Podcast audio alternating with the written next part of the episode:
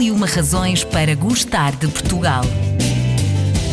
Razão número 40. Açores arquipélago transcontinental e um território autónomo da República Portuguesa, as Ilhas dos Açores estendem-se pelo Oceano Atlântico e são dotadas de paisagens incríveis. Misturam o mar azul e as águas límpidas com o verdejante das paisagens, pintadas com as cores das hortênsias, uma comunhão perfeita entre a natureza e o homem. Uma das regiões de turismo mais procuradas. Conversamos sobre o tema com Marta Guerreiro secretária regional da Energia, Ambiente e Turismo dos Açores. Os Açores são uma boa razão para gostarmos de Portugal?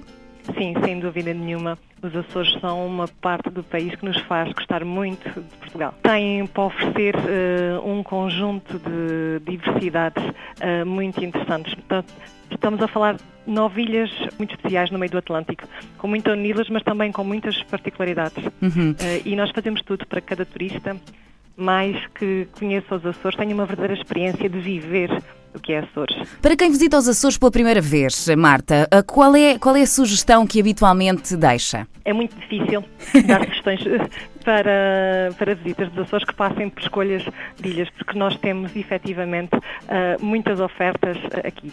Mas em, sem concretizar ilhas particularmente, sugeria que se explorassem os trilhos que nos levam para ambientes únicos, inesquecíveis, com crateras de vulcões, subir ao ponto mais alto de Portugal, uh, uh, passear pela costa com recortes de tirar fogo, uh, mas também por caminhos que nos ajudam a perceber a nossa história, a nossa cultura. Entrar no nosso mar, seja para um simples passeio de barco, para um mergulho verdadeiramente atlântico ou para ver cachalotes, golfinhos, para nadar com jamantas, eh, enfim, descansar num final de dia, uh, numa piscina de água quente, uh, ao ar livre, tomando consciência do privilégio que é, de facto, passar pelos Açores. E que segredos escondem as Ilhas dos Açores, Marta? Segredos, muitos, mas é preciso vir cá para, para os descobrir.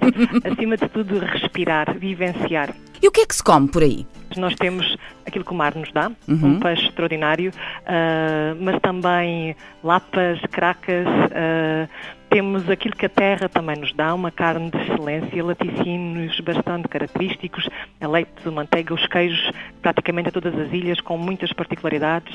Frutas como o ananás, uhum. que, que é rei, efetivamente, uh, mas também alguns produtos mais desconhecidos, como por exemplo o inhame, uhum. que sempre presente nos cozidos que são feitos no interior da terra. Uma doçaria que foi sendo cada vez mais aprimorada, queijadas da Graciosa, Donas Amélias, cornucópias de ovos, espécies de São Jorge, enfim.